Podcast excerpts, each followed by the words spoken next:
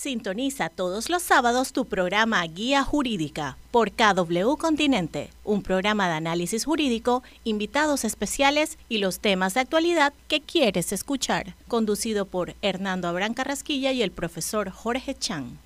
Muy buenos días, Panamá, muy buenos días, amigos que nos escuchan a través de KW Continente y a través de las redes sociales, a través de la cuenta de Facebook de Grupo Guía eh, pues estamos conectados eh, con todos ustedes todos los sábados, hablando temas de actualidad, temas jurídicos. Hoy, 15 de octubre del 2022, en una nueva edición eh, de Guía Jurídica Radio. buenos días, Ana. ¿Cómo estás? Buenos días, Abraham. Buenos días, licenciado Hernández León. Bienvenido al programa. En esta mañana, pues el tema que vamos a tratar es bastante interesante. Yo debo reconocer que la Data, a pesar de no ser un recurso que es muy conocido, es un recurso que genuinamente es muy bueno, es muy positivo eh, y de alguna manera, pues empodera al ciudadano frente al Estado, no solamente para poder solicitar información personal, sino también para poder solicitar información en general, siempre que esta no haya sido pues restringida con anterioridad. De verdad que hoy creo que vamos a tocar un tema que mucha gente no conoce, pero después de este programa va a salir muy empoderada con, con la información que vamos a proporcionar el día de hoy. Así, Ana, hoy, hoy tenemos un tema sumamente interesante. Hoy eh, queremos hablar, y, y es un tema que hemos querido generar, Ana, en el marco de los 50 años de, la Constitución de Panamá. Esta Constitución de 1972, eh, que pues la Constitución que rige a todos los panameños, residentes eh, y visitantes que viven en la República de Panamá. Eh, una Constitución que ha sufrido cuatro reformas. Sin embargo, es una Constitución que, que actualmente pues nos debatimos, nos hemos debatido en varias ocasiones la necesidad de cambios y, de reformas. Y en, y en, función al marco de, de, estos 50 años que hemos querido durante el mes de octubre eh, recordar, conmemorar, celebrar, eh, en alguna medida, pues, eh, nuestra constitución, hemos querido también hablar un poco de una institución, una institución que, que casualmente nace en el 2004 en una reforma constitucional eh, que como tú muy bien has llamado, el eh, denominado el habeas data. Y hoy queremos hablar un poco eh, qué es el habeas data, queremos hablar un poco cómo se ejerce ese derecho de solicitar información. Y pues hoy tenemos un invitado muy especial, tenemos, contamos con, con un colega, un hombre estudioso del derecho, el amigo, el doctor Hernán de León Batista, eh, ex magistrado de, la Corte Suprema de Justicia. Eh, igualmente quisiera pues eh, presentarlo, aparte de, como todos sabemos, abogado, tiene maestría en, Derecho Comercial, en Administración de Empresas, en Penal y un doctorado en Derecho. ha sido, ha realizado estudios especializados en Derechos Fundamentales, especialización en Interpretación Constitucional en la, Universidad Carlos III de Madrid, España, estudios de especialización en Derecho Constitucional en la Universidad Castilla-La Mancha, Toledo, España, estudios de Derecho Civil eh, en la Universidad de Salamanca, España. Además, eh, se, se, caracteriza a ver si es casualmente docente universitario por 25 años en el curso de Derecho Constitucional, Derecho Tributario y Derecho Mercantil. Y, y, también eh, ha publicado algunas obras, monografías jurídicas eh, y ha sido conferencista nacional e internacional, Ana. Eh, quiero presentar pues al, doctor Hernández León Batista, al amigo, colega. bienvenido, doctor de León, a su programa Guía Jurídica, un programa que hemos diseñado para educar, para transmitir conocimiento, pues, en lenguaje sencillo, desde Bocas del Toro hasta Darien, nos escuchan a todo lo ancho del país. Bienvenido. Saludos, licenciado Hernando Abraham Carrasquilla, gran amigo, licenciada Ana Campos. Gracias por la invitación y a todos los radio oyentes con la fuerza que tiene Cablo Continente a nivel nacional a, su programa Guía Jurídica de hoy sábado 15 de octubre de 2022.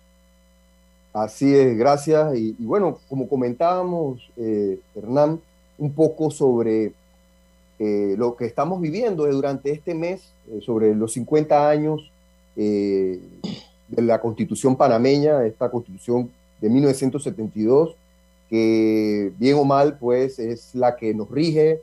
Hemos, como comentaba, se ha debatido pues en muchos momentos, muchos foros académicos, en las universidades, e incluso usted fue parte, en el año 2011, me corrige, parte de una comisión de, abogados constitucionalistas que trabajaron incluso en un, borrador para reformar la constitución política de Panamá. Eh, y yo quisiera partir antes de eso, eh, desde su perspectiva, desde, su, su experiencia y sobre todo eh, como especialista en temas constitucionales, ¿Qué es la constitución? ¿Qué podríamos decirle hoy a los panameños que nos escuchan? ¿Qué es esa constitución que, y ese, ese marco jurídico que rige a la República de Panamá? Porque muchas veces eh, eh, se cuestiona eh, y hemos hablado muchas veces para qué sirve, qué, qué, me beneficia la constitución política. Yo creo que hoy es importante para destacar qué es la constitución política de Panamá. Adelante. Claro, gracias, licenciado Hernando Gran Carrasquilla. Como cuando usted me hizo la invitación, yo le digo, bueno, es que aunque se llame el programa Guía Jurídica, vamos a hacerlo de una forma sencilla, académica, hacer docencia, como hacen ustedes todos los sábados, por el hecho de que este programa lo escucha mucha gente. Tal vez a esta hora puede ser muchos jubilados, jubiladas, pensionados, el que está trabajando en el campo tirando machete en este momento y tiene su radiecito ahí al lado. Eh, en cualquier momento, el que, que está caminando, haciendo ejercicio, tiene, su, tiene sus audífonos escuchando Cablo Continente. Eh, la constitución, pues, desde, desde un punto de vista jurídico, nos enseñan siempre en las aulas de clase que es la, la ley fundamental, el primer documento que nos rige parámetros de conducta social eh, para todos los ciudadanos en un país, especialmente en los países que son llamados democráticos y las constituciones, me quedé incluso pensando porque estuve el pasado día jueves, antes de ayer, en una actividad en el auditorio del Tribunal Electoral que invitaron a Diego Valadez, gran constitucionalista mexicano, eh, la presentación de una obra que se denomina, todavía no está a la luz aquí en Panamá, que se denomina eh, el combate a la corrupción y la constitución, un tema bastante eh, llamativo. Entonces, en términos general, para el que no tiene mayor conocimiento jurídico, una constitución simplemente es una recopilación de, ciertas normas, normas de conducta que los ciudadanos deben de cumplir. Hay obligaciones y deberes, no solamente todos los ciudadanos, sino eh, el Estado con sus distintas instituciones, por eso se separa en, en, pues, capítulos, por ponerlo así. Eh, incluso en la experiencia de la Comisión de Reformas Constitucionales, como usted señaló en la presentación en el 2011, sí tenemos una constitución un poco eh, desordenada en su orden, pero independientemente también del calificativo que es una constitución militarista por, nacida en el año 1972, que precisamente el pasado 11 de octubre pues cumplió sus 50 años, eh, es lo que tenemos, es el documento que tenemos que nos rige con obligaciones y, deberes para, para, todos los ciudadanos, eh, especialmente con ese artículo 2 de que el poder público emana del pueblo y que, y que se rige a través de tres poderes del Estado, tres órganos, ¿no? el Ejecutivo, el Legislativo y el Judicial. Entonces, en términos general, eh, y que ha ido cambiando a través del tiempo las distintas constituciones en el, en el mundo. Era antes una, una constitución liberal, después una constitución social, y ahora prácticamente eh, es una, una constitución con miras a la internacionalización eh, por el hecho de que las, distintas constituciones de todos los países eh, convergen en disposiciones que deben de regir a, nivel internacional y por ello el, tema de, lo, de los eh, bloques, los regímenes como Corte Interamericana de Derechos Humanos, entre comillas. Conclusión aquí, es un, es un documento de conducta para todos. Todos tenemos que ceñirnos a, las obligaciones y deberes que tienen una constitución. Es una constitución para los abogados, eh, doctor de León Batista. Eh, se piensa, no, eso solamente es para los abogados. Y, realmente eh, yo considero que todo ciudadano debe tener en su casa una constitución. Ahí están sus derechos y deberes, Ana. ¿Qué, puedes, qué nos puedes comentar?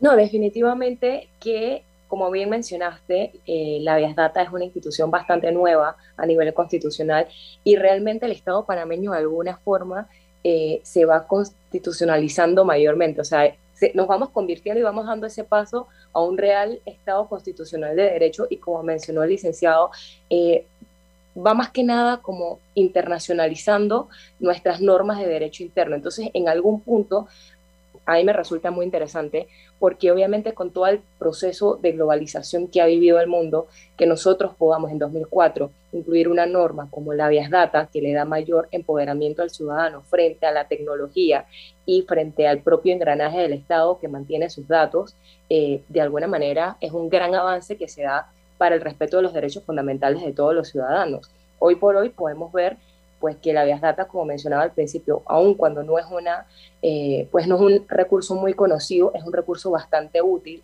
porque no solamente se puede ver en la vía de la solicitud que hace la persona para decir, bueno, yo necesito que eh, esta institución del Estado me facilite una información, sino también en decir, bueno, quiero modificar esta eh, información, quiero que dejen de utilizar esta información o quiero simplemente eh, anexar una información a esto que considero que es más complementaria.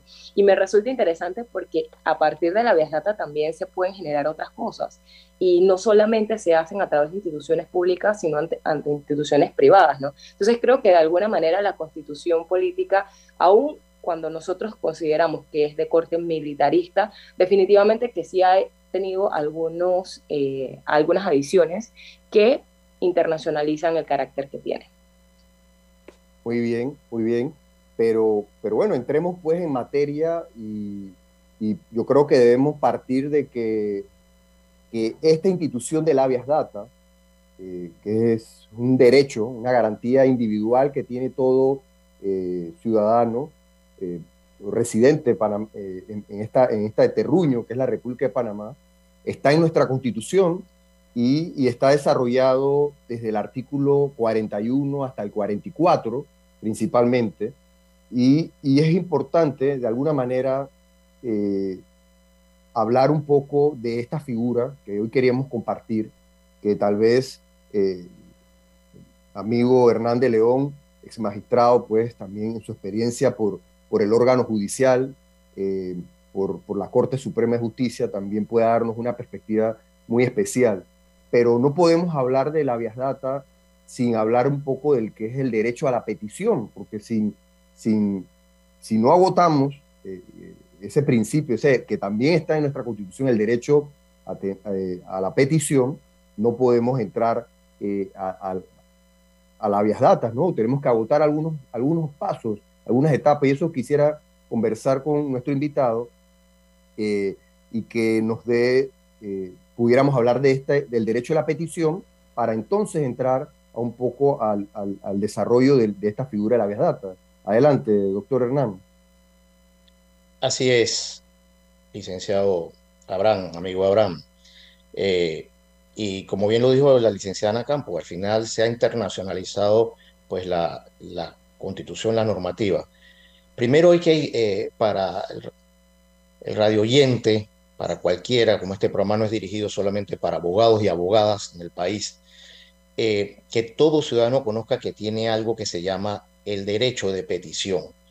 Em, voy a tratar de evitar hablar tanta normativa o referirnos a un artículo, pero como usted señaló también, sería bueno una vez la Asamblea Nacional, un tiempo atrás, emitió, imprimió varias constituciones pequeñitas y todo el mundo tenía como si fuese una constitución de bolsillo, por lo menos para saber temas básicos como precisamente tenemos hoy, que es un derecho de petición y nos vamos a lo que es a la acción de, de habeas data o algunos llamados recursos de acción, que eso tiene pues algunas definiciones un poco más conceptuales de, decir, llamarse acción o recurso. El derecho de petición, como dice la palabra, de petición, yo quiero pedir, yo quiero pedir una información, eh, que más adelante cuando eh, pasemos como una siguiente sección, no confundir de lo que es el derecho a información, que a veces se tiende a confundir. Entonces ese derecho de, petición, pues que tiene el mismo ciudadano, cualquier persona, eh, eh, de manera práctica, vamos a poner, em, yo, Hernán de León, quiero solicitar eh, una información respecto a em, de mi cuadrícula médica o algo, ahora que tenemos un tema delicado del seguro social. Vamos a decir ahora, yo quiero saber cuánto tengo de cuotas eh, con esta situación delicada que es el seguro social. Yo quiero saber cuántas cuotas ya yo la tengo. Eh, yo puedo pedir esa información eh, al seguro social, a la oficina correspondiente. Entonces, esto también que saber que no es cualquier información y tampoco es cualquier persona. Por eso que la Corte Suprema, eh, en la experiencia, pues se ha visto, eh, también se legisla jurisprudencialmente. Es decir, no solamente es la normativa constitucional que te señala algo o otras normas aisladas, sino que también la propia Corte Suprema, como máximo órgano de interpretación de la Constitución, dicta sentencias en la cual deben ser tomadas en consideración y decir que quién es parte interesada, o sea, no es cualquiera el que puede pedir la información. Entonces, esta información, pero cualquier ciudadano puede a cualquier autoridad, incluso se ha ampliado porque no solamente es cualquier autoridad pública, es decir, puede ser también una entidad privada que preste un servicio público. Y así lo ha ampliado, también lo ha definido la Corte Suprema en sus distintos fallos. ¿Algún ejemplo, Hernán, algún ejemplo de estas, de, estas empresas o instituciones eh, privadas que ejercen algún servicio público, que, yo pueda ejercer mi derecho a petición y, de ser necesario presentar mi acción de habeas data oportunamente? ¿Cuál, cuál? Sí, claro, muy bien la, pregunta. Eh, ejemplo, las empresas que son de distribución eléctrica o todas ellas que son las que nos, nos dan nada, el, fluido eléctrico llamado la luz o de telefonía, eso es un servicio público. Tenemos el servicio público de la electricidad, tenemos el servicio público de la luz, servicio público del agua, que gracias a Dios todavía no está privatizado, que es el llamado IDAN. Yo puedo saber qué información, lo que sea, ellos tienen la obligación de darme una información en un término de 30 días. Pues la ley eh, como bien lo dijo la licenciada Ana Campo en su momento, eh, ya en la última reforma constitucional que fue el 2004, se estableció pues la regulación de la vías data en, a nivel constitucional, porque antes pues estaba en una ley, la ley 6.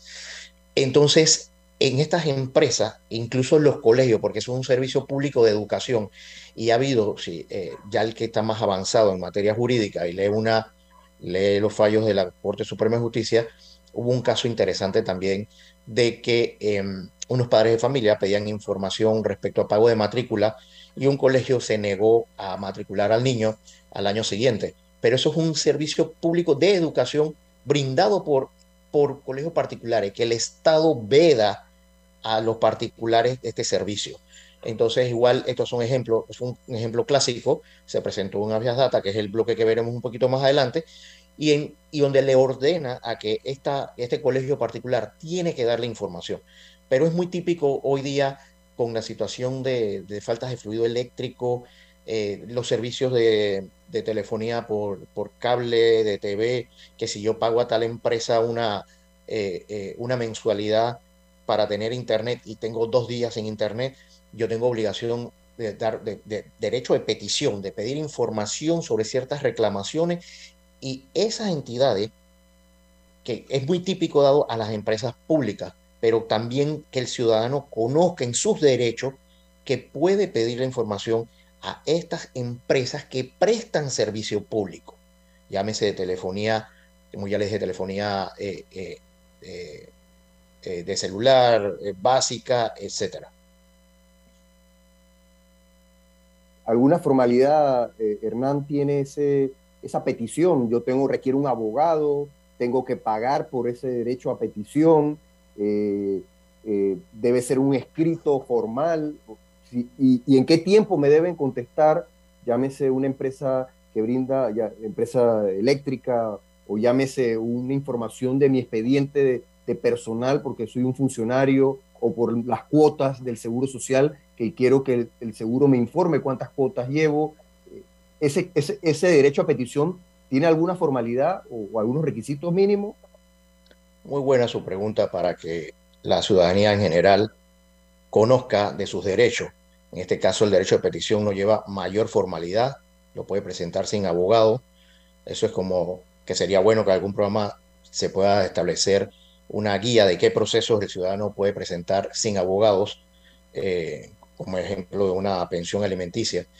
Así que eh, el derecho a petición, el ciudadano escribe sin mayor formalidad, solamente estableciendo dónde se le puede contactar, ya sea correo electrónico, un celular, solamente saber dónde contactarlo y que este servicio público, sea por una empresa privada que presta servicio público o una institución dirigido a un servidor a un servidor público, llámese a un juez de paz, a un alcalde, eh, eh, al director de una entidad autónoma, semiautónoma, un ministro, están en la obligación de contestarle en 30 días. Hay una excepción de una prórroga que la, la parte que está obligada en dar información diga, el artículo tal de la ley me establece porque la información es difícil de conseguir, entonces porque también hay que, eh, diferenciar, que veremos, entre el derecho de petición, si lo que va a dar es un derecho de, información tal, o otra si, si está dentro de eh, eh, establecidas en algunas plataformas que la información la puede encontrar en la página web tal, en el link tal.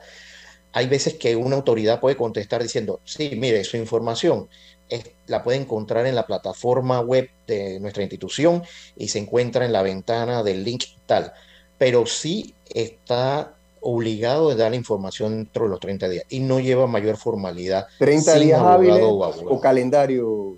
Eh, ¿se, entiende hábiles o calendario? ¿Qué, dice la, la, jurisprudencia al respecto? Porque la constitución no dice, solo dice 30 días, no dice si hábiles o calendario.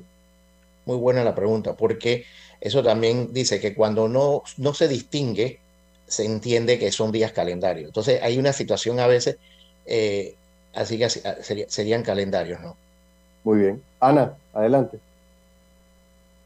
Sí, yo quería aprovechar para preguntarle, eh, a veces nos encontramos en una situación que tanto las instituciones públicas como las empresas que tienen que brindan este servicio público te dicen, bueno, es que yo no te puedo proporcionar esa información porque es una información privada. Entonces, cuando vemos la jurisprudencia y vemos también la, la propia ley, nos encontramos en que la información que yo solicito, siempre y cuando no haya sido restringida con anterioridad, la institución como tal tiene que proporcionarla.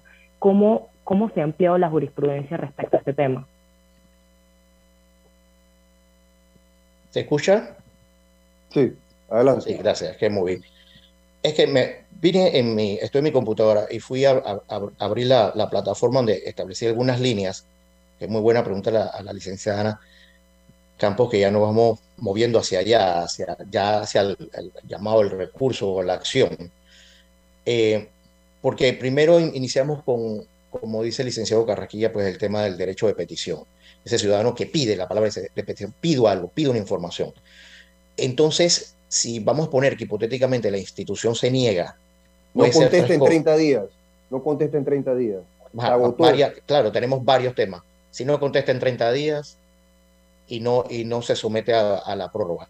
si la información eh, no contesta correctamente o no, no, correcta para el ciudadano satisfactoriamente, no se siente satisfecho con la respuesta que le da y le reitera, hay una reiteración.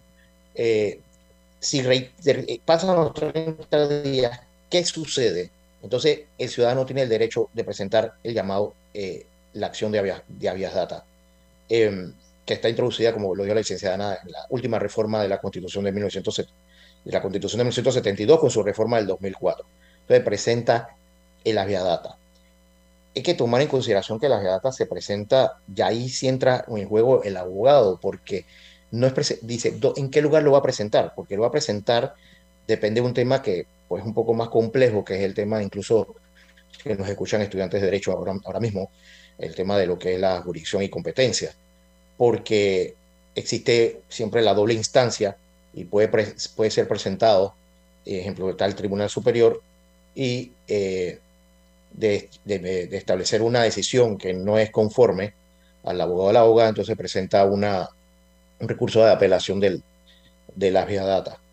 Entonces, hacia em, la pregunta que señala la licenciada Ana Campo sobre la jurisprudencia de la Corte, pues la Corte en distintas jurisprudencias ha señalado que, que es un poco, no es un criterio tan uniforme también respecto a lo que se llama parte interesada, porque no es cualquier persona el que puede estar pidiendo cualquier información.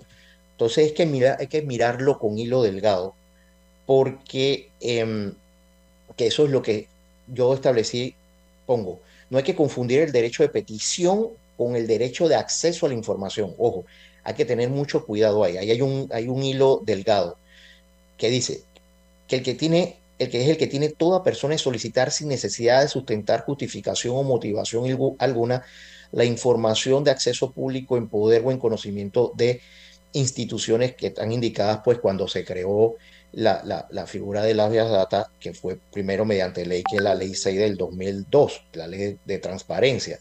Entonces, yo como ejemplo, en el derecho de petición, dice, una persona puede solicitar, que, ejemplo, el pago de sus vacaciones o pedir información de un terreno que le interesa comprar al Estado, al municipio, y quiere pedir una información porque él es parte interesada. O sea, ¿qué, qué es parte interesada? O sea, yo, que me afecta a mí, que, es de propio, que es propio mío, es una información propia mía. Pero si yo quiero pedir información, mucho ahora que se da en temas políticos, o como ciudadano, yo quiero saber qué están haciendo con los impuestos que yo pago, ya ese es un derecho que se llama de acceso a la información. Por eso que hay un hilo delgado del derecho de petición con el derecho de acceso de información. Entonces, que la Corte Suprema, pues ahí ha separado de quién es parte eh, interesada, por decir quién es parte legítima, por ponerlo en alguna forma. Y, hay distintas jurisprudencias señalando porque no es cualquiera. Un tiempo atrás, eh, yo, no, yo me limito a decir nombres de empresa o de partes o personas.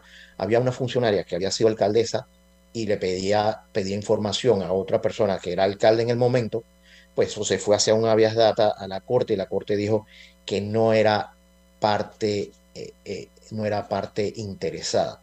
Entonces, también, claro, para eso, como es un tribunal colegiado, la Corte Suprema, también existe el tema del salvamento de voto. De repente, un magistrado o magistrada no está de acuerdo con la decisión mayoritaria que se dio respecto a quién si era parte interesada o no.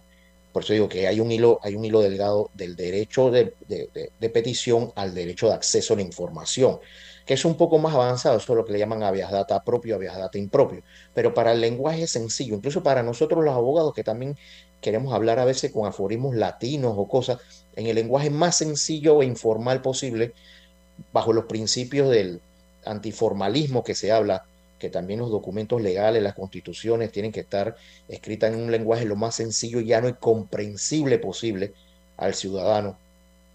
Ese derecho, el derecho de petición es el propio, es el de la información propia del ciudadano que le afecta de manera muy, muy personal. Y el de, el de derecho de acceso a la información, pues hay información que puede ser pública, que es de acceso público, que puede estar establecido en, en, plataforma.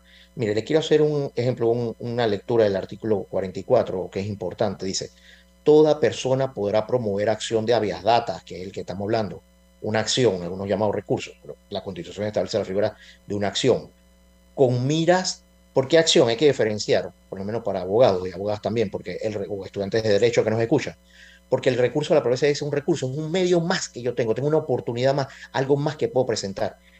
Pero en cambio la acción es un, la acción sí es una demanda autónoma particular, algo que va directo. Esa es la diferencia nada más de una acción y un recurso.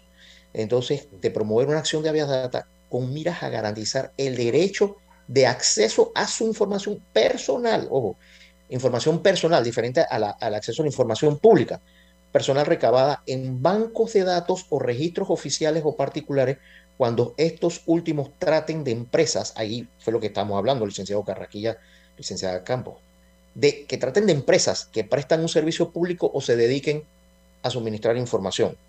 Esta acción se podrá interponer de igual forma para hacer valer, aquí viene el segundo párrafo, viene otra cosa.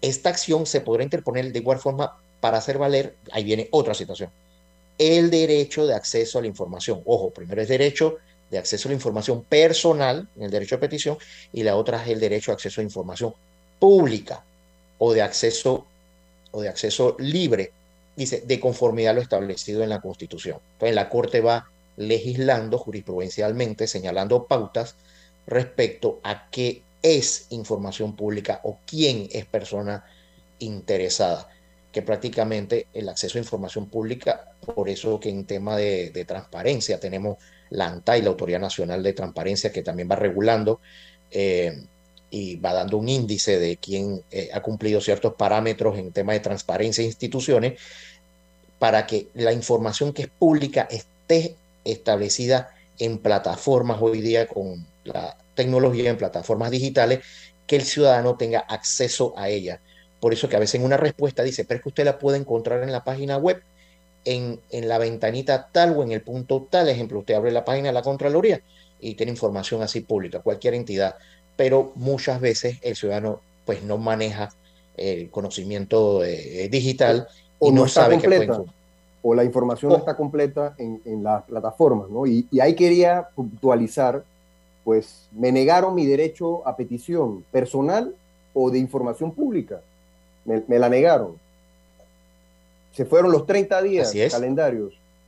Tengo entonces esta acción legal que establece la Constitución, el artículo 44, de yo poder presentar, dependiendo la autoridad, una acción de habeas data ante eh, el, Tribunal Superior o ante la Corte Suprema de Justicia.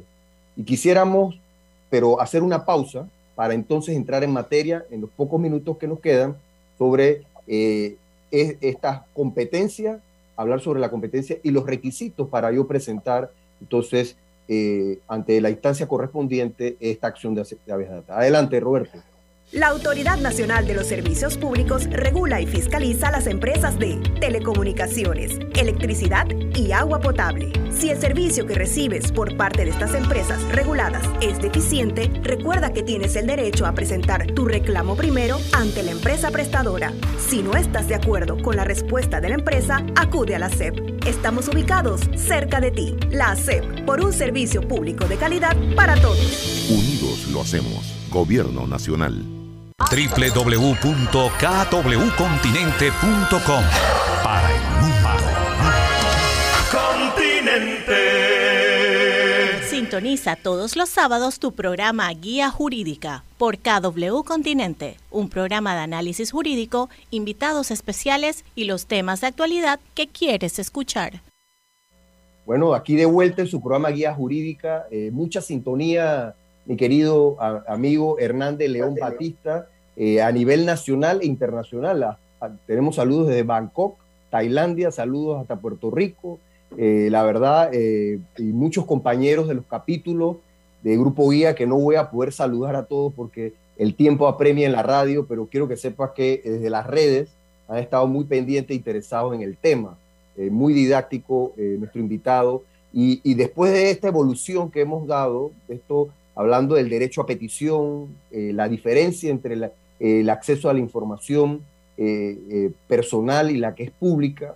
Entramos en materia en los pocos minutos que nos quedan, porque esto va, a meritar otro programa y vamos a comprometer a nuestro invitado, pero nos negaron la información de algún proyecto de mi comunidad, de, de mi barrio, de mi calle, sobre, yo quiero saber sobre una vereda que si me va a afectar en mi casa, yo quiero saber el monto de ese proyecto, o yo quiero saber, ¿sabes qué? Mis cuotas del Seguro Social, no me dan mi información, o no me dan información sobre, sobre mi expediente clínico, que está en alguna, en, una, en un hospital o centro hospitalario, y bueno, ¿qué pasa? Tengo que ir a buscar un abogado, tengo que ir a buscar a Campos para poder yo presentar una acción de habeas data.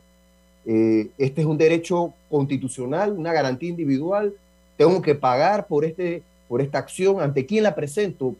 Doctor, a ver si, nos, si entramos ahí y podemos ir avanzando para poder desarrollar la figura de Avias Claro, muy, eh, eh, muchas gracias a todos los radio oyentes pues, que están en sintonía con el programa pues, de guía jurídica.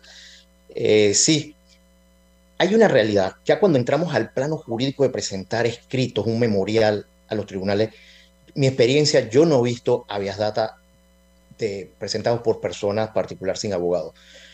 Sin abogado, sin abogada, porque eh, ya es un poco más técnico, dirán, pese que la misma normativa establece que el, recurso, pues la acción de habeas, la, acción de data eh, se presenta, está sujeta a un cumplimiento sin formalidades técnicas que condicionen su procedencia.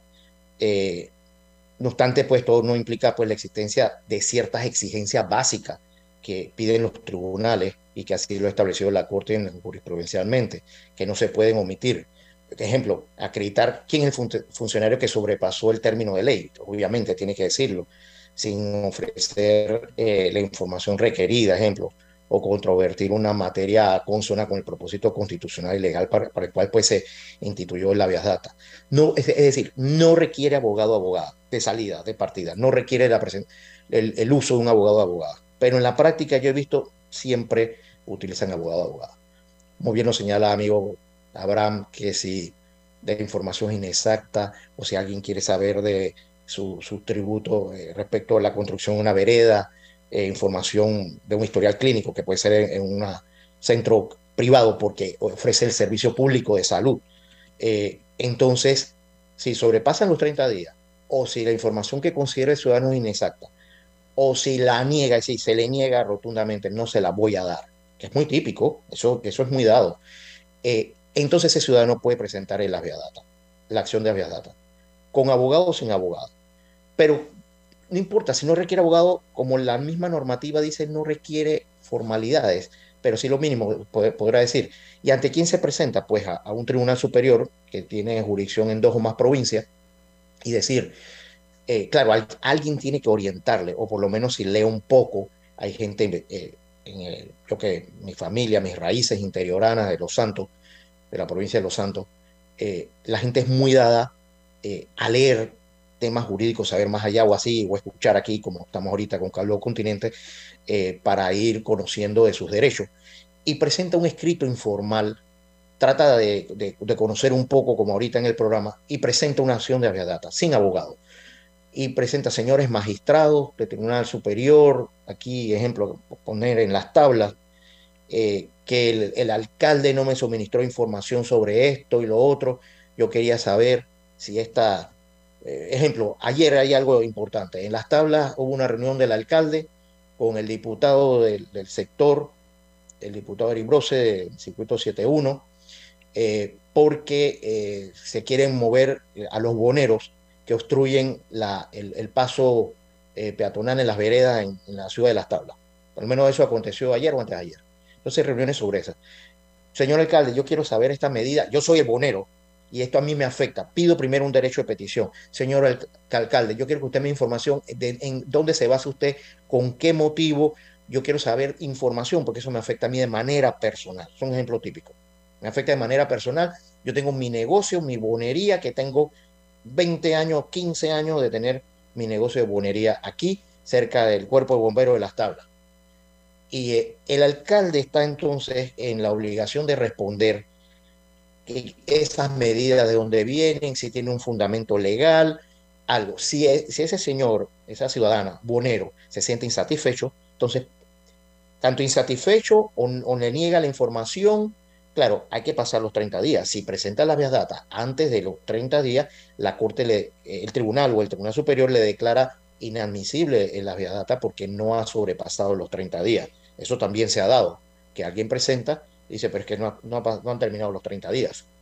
El funcionario o el caso de una empresa particular que presta servicio público, sea, de salud, servicios públicos básicos como luz, teléfono o, educación, puede pedir una prórroga y le dice a fulano de tal, usted, señor Hernando Abrán Carrasquilla, Ana Campo, Hernández León, mire, esta información es un poco compleja y difícil de encontrar. Eh, eh, pero tiene que informarle al ciudadano.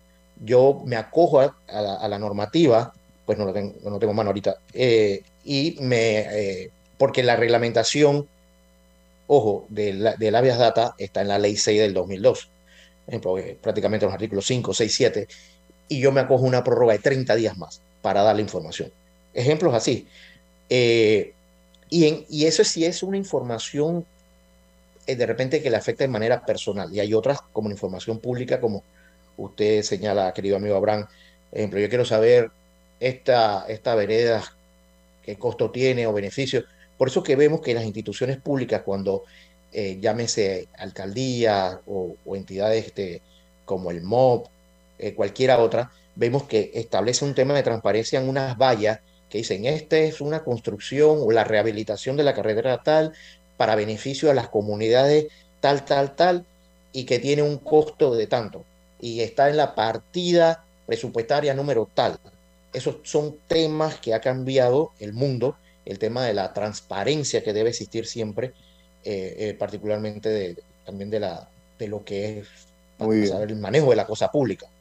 Muy bien. Ana, sí, parece. Sí, ahora eh, no, sí, lo que, lo que estaba, lo que quería básicamente comentar era que aun cuando existe el término de los 30 días, como usted bien menciona, si la institución responde en ese periodo de los 30 días y no completa la información o niega la información, pues también eso le da pie al ciudadano a solicitar o a presentar este habeas data, porque sin duda pues se está violando con ese derecho natural que tiene el ciudadano a recibir una información completa, porque como mencionaba al principio, y, y, creo que usted bien lo ha desarrollado, el tema de la diferenciación entre el derecho de petición y el derecho a la información. El derecho de petición va más que nada eh, pues a mi información personal que están en los registros de todo el Estado o las entidades eh, privadas que prestan un servicio público y el derecho a información pues es el que tenemos todos los ciudadanos a decirle al alcalde, oye, yo necesito saber en qué te estás gastando los impuestos en esta área. Entonces, creo que es bastante, bastante bueno eh, la diferenciación que usted ha hecho, pero también nos encontramos con esto, ¿no? Puede ser que, que el alcalde me diga, sabes que eh, esa es información que yo no te puedo proporcionar. Y de alguna manera eso le da pie al ciudadano para poder ir a presentar este, este habeas data. Yo también quisiera saber, eh, licenciado, en su experiencia, cuánto tiempo tiene una institución para responder.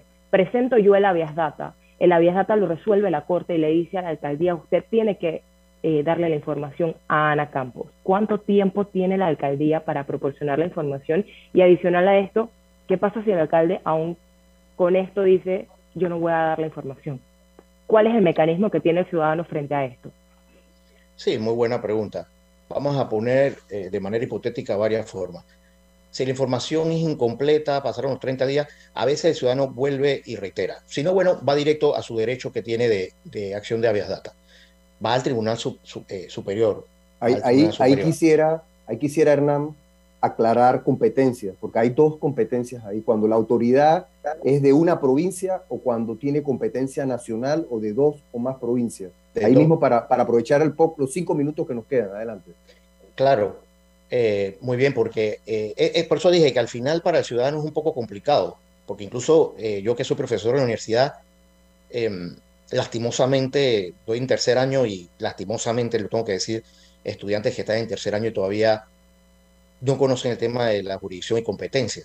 Pareciera que los dos años 2020-2021 con el tema de la virtualidad y la de la de, dar las clases por efecto de la pandemia se saltaron esas clases. Eh, saber que eh, pues el, el, país se divide en distritos judiciales y un tema de competencia si tiene los tribunales superiores si tienen jurisdicción en dos o más provincias. Ejemplo, hacia Panamá, hacia el interior, como esto es un programa a nivel nacional que se escucha ahí, también a nivel internacional. Ejemplo, tenemos un tribunal superior en las tablas, él tiene competencia en Herrera y Los Santos.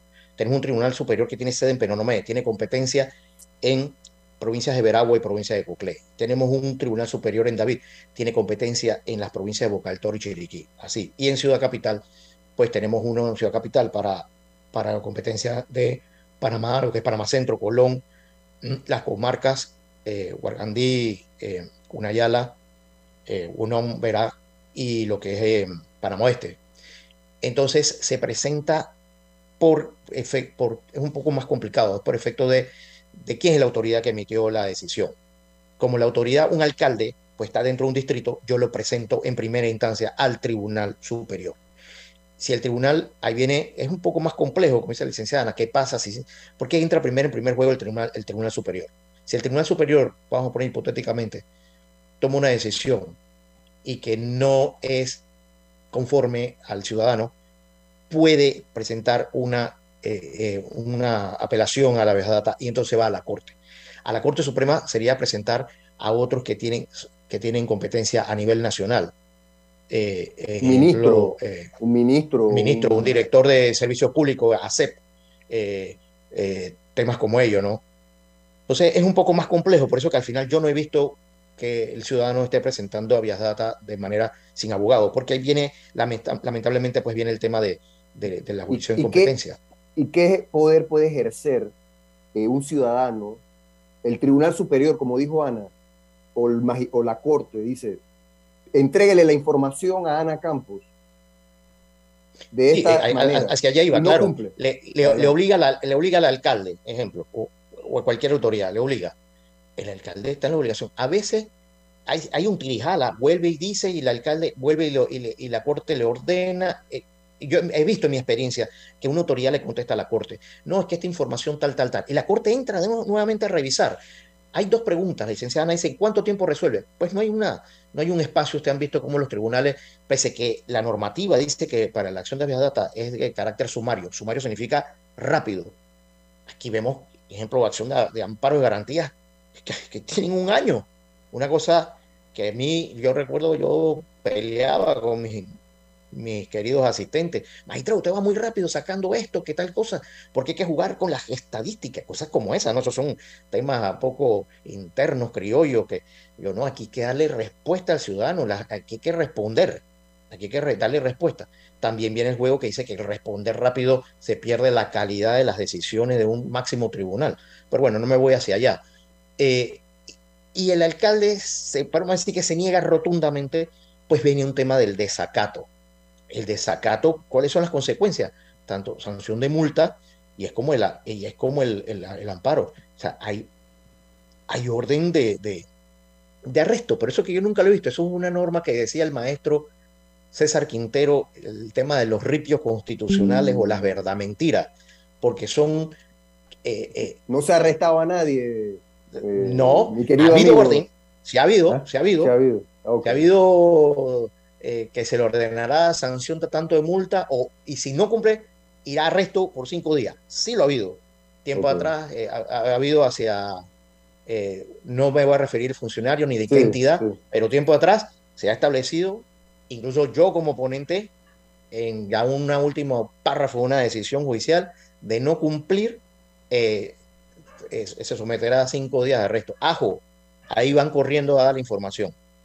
Eh, pero yo no he visto, nunca lo he visto, eso, sería una noticia sensacionalista, que eso pase primera plana en todos los periódicos, en todas las noticias, radio, televisión. Así es, así es. Nos quedan pocos minutos, nos quedan unos cinco minutos para, para ser muy exacto y no queremos terminar el programa eh, magistrado, porque a pesar que usted pues eh, salió ya del sistema, pero no sigue siendo, mantiene, ese título, ocupó esa, esa experiencia, tuvo en la comisión del 2011 para trabajar un proyecto de reforma constitucional. Quisiéramos generar, desarrollar una reflexión eh, frente a este ejemplo Avias Data. Usted prácticamente ha compartido con nosotros eh, que realmente es, un recurso, una acción muy difícil para el ciudadano que pueda ejercerla, primero sin abogado, segundo por las formalidades que esto implica, eh, tercero por, por la, eh, los obstáculos que le ponen los funcionarios muchas veces para poder acceder a esa información. y, yo creo que ahí vuelve y nos preguntamos, y ahí Ana y yo hemos debatido esto muchas veces, eh, sobre la necesidad de cambios constitucionales, eh, de reformas, eh, donde el ciudadano tenga poder, donde pueda participar y pueda ejercer sus derechos. Y también quisiera su reflexión en cuanto a la educación, porque sentimos que hay una ausencia en los colegios, en las universidades, de hablar de, la constitución y, como herramienta y, de su importancia y, por qué debemos prestar la atención eh, frente a, eh, muchos dicen, bueno, esto no, esto no resuelve los problemas de empleo, esto no, esto no va a resolver el problema de inseguridad del país, o, pero es la base jurídica que establece las reglas, que puede establecer seguridad jurídica, que establece las condiciones para poder generar empleos, para poder que exista seguridad, eh, etcétera. Pero sí nos gustaría compartir con usted eh, su reflexión, primero en cuanto a la Vías Data, si usted coincide en que requiere reformas, esa acción como tal, si cree que debe incorporar algunos elementos y, y, frente a la, una, una reforma constitucional como, como, como ciudadanos necesaria en estos tiempos, después de 50 años, o una nueva constitución. Sí, gracias, Abraham. Pues eso es lo que yo, pues, yo establezco como, como retos hacia dónde vamos constitucionalmente. Nos preguntaríamos. Primeramente, la vía data es que es fácil dar respuesta. A veces el abogado o abogada también cree que porque ya es abogado o alguien reciente tiene el título de Derecho y Ciencias Políticas, que es más de Derecho y menos de Ciencias Políticas, cada vez más cada vez más menos ciencias políticas. Que esto, ¿no? El estudio que estamos haciendo es un tema prácticamente ahora en los 50 años de, la constitución política de la República de Panamá que tenemos. Es un poco, eh, a veces de decir fácil, hombre, reformamos esto, esto, lo otro, o en caso particular en la vía data. Uno desde la experiencia, que fue magistrado de la Corte Suprema, y pues gracias por el calificativo, ya es cierto, ya eso pasa, no va a los tribunales, no sé, todos con cariño nos siguen pues diciendo pues magistrado, tengo, tema que queda ahí, es eh, porque eh, eh, tenemos una cultura altamente litigiosa, y uno cuando está ahí es muy fácil decir también, demoran en resolver, pero sí demoran porque hay muchas causas judiciales, muchas, y no solo a nivel de la Corte, a nivel nacional, cualquier, los jueces de circuito donde más hay a nivel nacional la cantidad de trabajo. Entonces, eh, el, reformarlo, si lo pones un poco más, todavía más flexible, abre la ventana a que se venga una marea de más casos, lo que dificulta darle una respuesta, no porque de qué vale una respuesta rápida si la respuesta no tiene calidad o las decisiones no tienen eh, la, calidad que, la calidad que merecen. Entonces, eso se traduce eh, y en, que prácticamente en la Comisión de Reformas Constitucionales así se estableció, pues en ese documento que se entregó en enero del año 2012 em, y que después ha habido varios intentos, es el tema de, de la creación de una jurisdicción especializada constitucional como la creación de un tribunal o corte constitucional. Entonces, eso es un tema bastante complejo, pero también a la hora, como usted lo dice, ¿de qué, sirve una, ¿de qué vale una constitución si eso no me da de comer? Pues es una realidad. Vemos el ejemplo reciente de Chile. La gente em, eh, aprobó de que existiese una nueva constitución. Bueno, comenzó la comisión de reforma, se hace una nueva constitución, pero eso se tiene que aprobar en un plebiscito, un referéndum, y en unas semanas atrás eh, el pueblo chileno dijo que no pero que también estos textos constitucionales hay que tener cuidado, porque a veces tienes un texto muy bueno y, un solo tema o dos temas son suficientes para que te tumben eh, eh, todo un trabajo constitucional. Vamos a poner un ejemplo, el tema delicado del matrimonio igualitario. Que se establezca un texto constitucional, de repente tienes toda una normativa que amplía mayores derechos fundamentales al ciudadano, que le da más, más derechos, más garantías, tienes una super constitución muy moderna y que dos artículos y alguien que de la población mayoritaria diga que no, no, no apoya el matrimonio igualitario y eso se va a un plebiscito, un referéndum y solo eso puede tumbar todo un trabajo. E, eso, eso, por eso que es muy complejo, no es tan fácil. Magistrado, para cerrar, el tribunal, nos queda un minuto, nos queda un minuto y tengo que eh, preguntarle, Tribunal Constitucional, Sala Constitucional, necesario para atender estos recursos extraordinarios o acciones como la data. Sí, yo que he estudiado mucho el tema constitucional, porque eso no estudiarlo aquí, viendo la experiencia, además fui miembro de la llamada Sala Quinta de Instituciones de Garantía, que duró dos meses y 28 días, en el año 1900. 99, sí, 1999, dos meses y 28 días que duró. En ese tiempo, porque era más rápido, y ejemplo, si existiese la vía data, que no estaba en ese momento en rango constitucional, es porque había un principio de antiinformalidad. No se hacía un filtro de admisibilidad de, de, los, de los recursos, de las acciones, llámese amparos, habías cuerpo, bueno, había, habías data. No había una eh, eh, una formalidad, un filtro, así que se iba directo al fondo. Eso era un gran beneficio. Conclusión, para mí que no, que no exista todavía una corte constitucional porque existiría el choque de trenes, dos cortes, ¿quién se manda? Para mí, una sala constitucional que se aumente el número, se aumente el número de magistrados de la Corte y que exista una sala especializada como hay en Costa Rica, que es, que la famosa sala cuarta eh, constitucional, muy respetada en la región, y que esa sala constitucional se dedique solo a, la, a, estas decisiones. gracias, magistrado Hernández León Batista, invitado especial de guía jurídica.